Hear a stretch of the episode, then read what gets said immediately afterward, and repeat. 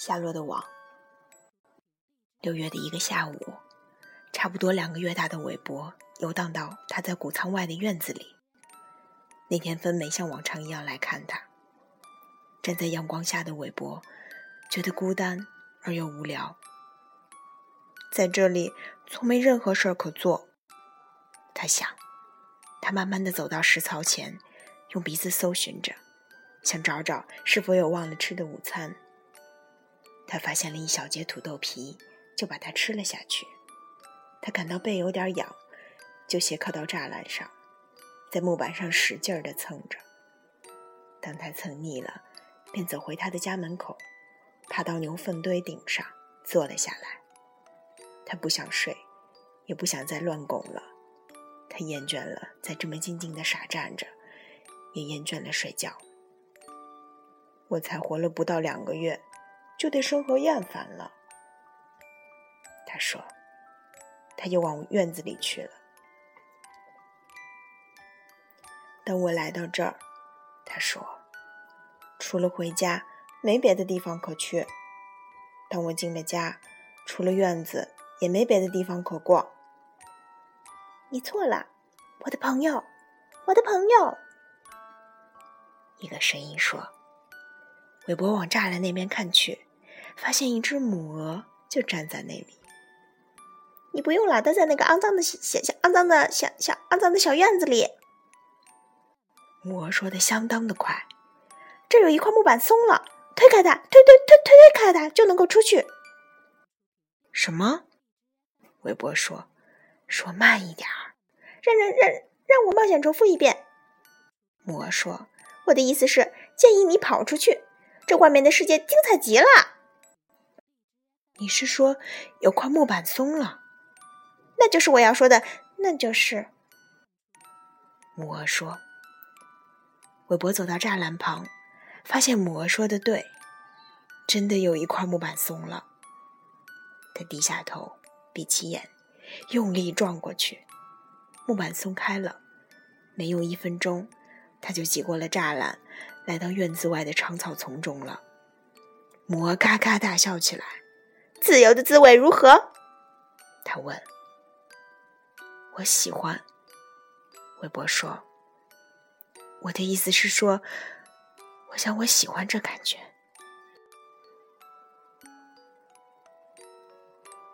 实际上，当韦伯站在栅栏外，望着这个与自己毫无阻隔的大大的世界的时候，他只有种梦幻般的、说不清的感觉。你说我去哪儿比较好？你喜欢的任何地方，你喜欢的任何地方。母鹅说：“到果园那里去，把路上的草皮翻出来；到花园去，把萝卜拱出来，拱开一切，吃草，找玉米粒儿，寻找燕麦，把一切都压倒，蹦高和跳舞，后脚立地跳起来，走过果园，去树林里漫步。当你年轻时，世界是多么美妙！我明白你的意思。”韦伯回答：“他在空气中跳跃着，转了几个圈儿，又跑了几步，才停了下来，四处搜寻着，嗅着午后的气息。不久，他向果园走去。他停到一棵苹果树荫下，把他强壮的鼻子插进土里，开始尽情的拱、挖、掘。他感到非常的快活。在有人注意到他之前。”他已经掘起了很多土。祖克曼太太是第一个看见他的，他从厨房的窗子里望见了他，便开始喊人：“Homer！” 他喊：“猪跑出来了，芦苇，猪跑了！Homer，芦苇，猪跑了！他在那棵苹果树下面呢。”现在麻烦来了，韦伯想。现在我要被抓住了。母鹅也听见了他的吵嚷，便对韦伯大喊：“跑跑，跑到下坡去，往树林里跑！树林！”他拼命的嚷：“他们在树林里，永远、永远、永远抓不住你！”听到这场骚动的长毛狗从谷仓里跑出去追，祖克曼先生听到喊声，忙从工作间里跑出来，放下了手中正在修理的农具。在龙须地里拔草的古公芦苇，听到喊声也赶紧跑了出来。每个人都在朝韦伯逼近，韦伯不知所措了。到树林的路似乎是那么远，而且他还从没进过树林，也不知道是否会喜欢待在树林里呢。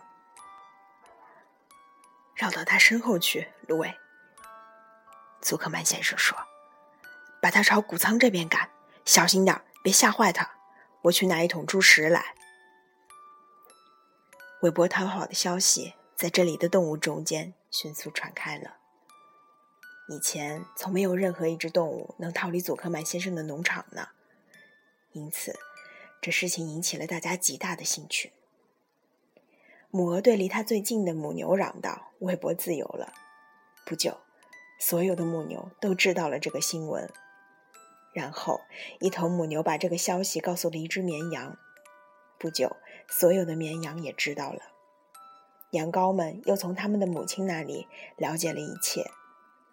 谷仓里的马厩里的马们竖起的耳朵也听到了母鹅的喊叫，因此，不久所有的马也明白发生了什么事儿。韦伯逃了，他们说。每一个动物都兴奋地抬起头，变得分外的激动，因为他们知道，他们的一个朋友已经获得了自由，再不用被紧紧地关在圈里了。伯伯不知该怎么做，往哪里跑，看起来好像每个人都在追他。如果这就是美好的自由，他想，我还不如被关在我自己的院子里呢。长毛狗从一边悄悄地靠过来，故宫芦苇也正在从另一边渐渐逼近。祖克曼太太摆出了一副准备拦截的架势。如果韦伯要往花园里跑的话，现在祖克曼先生拎着桶正朝韦伯走过来。这真太可怕了，韦伯想。为什么风还不来？他开始哭了。魔给韦伯发出一个又一个指令：“别傻站着，韦伯，快逃，快逃！”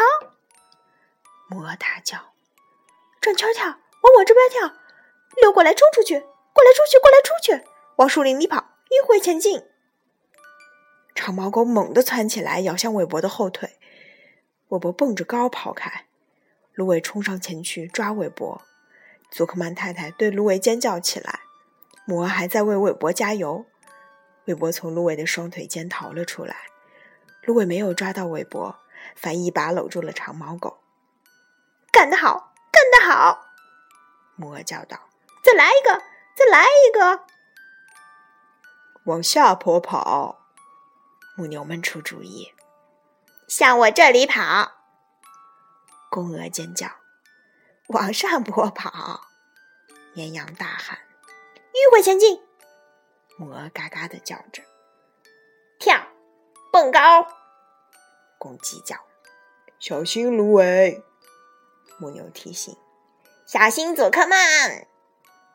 公鹅扯着嗓子喊，小心那条狗。绵羊大叫，听我的，听我的。母鹅尖叫，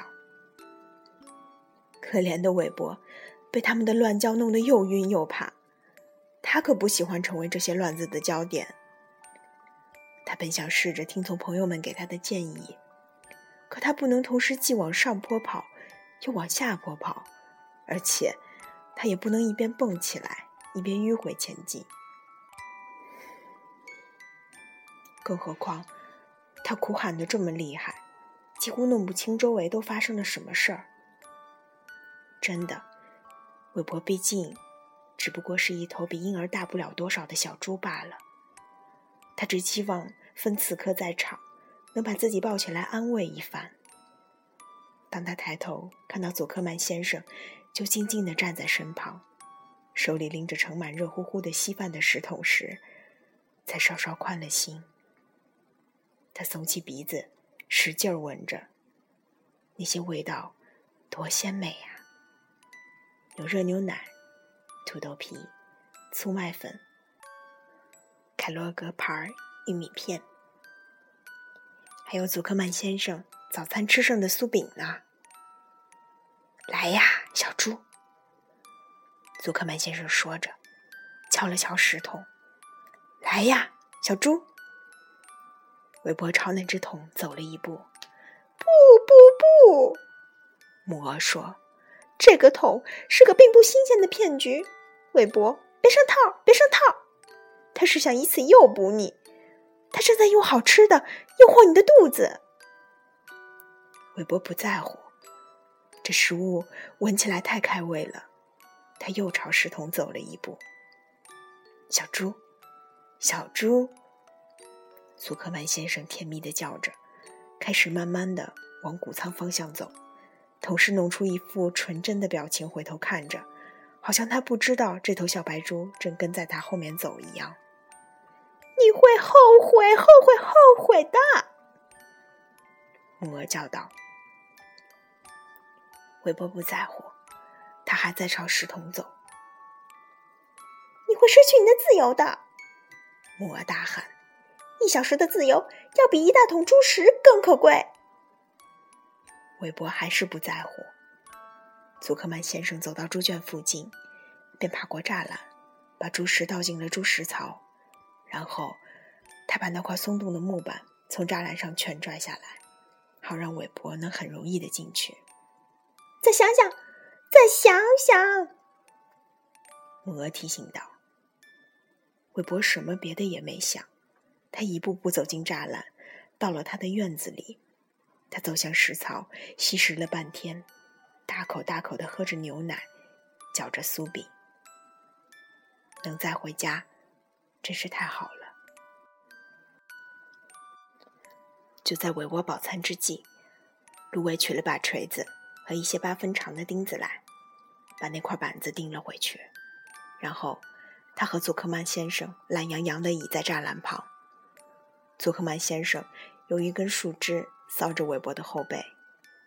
他真是一头猪，芦苇说：“是的，他会成为一头好猪的。”祖克曼先生说。韦伯听到了对他的赞扬，他感到肚子里的牛奶暖暖的。他也很愿意在那根树枝上搔痒。他既幸福又满足，想去睡一觉了。这真是一个令人疲倦的下午。虽然此刻只不过才四点钟，韦伯却准备上床就寝了。我真的太年轻，还不适合一个人在这世上闯。躺下时，他这么想。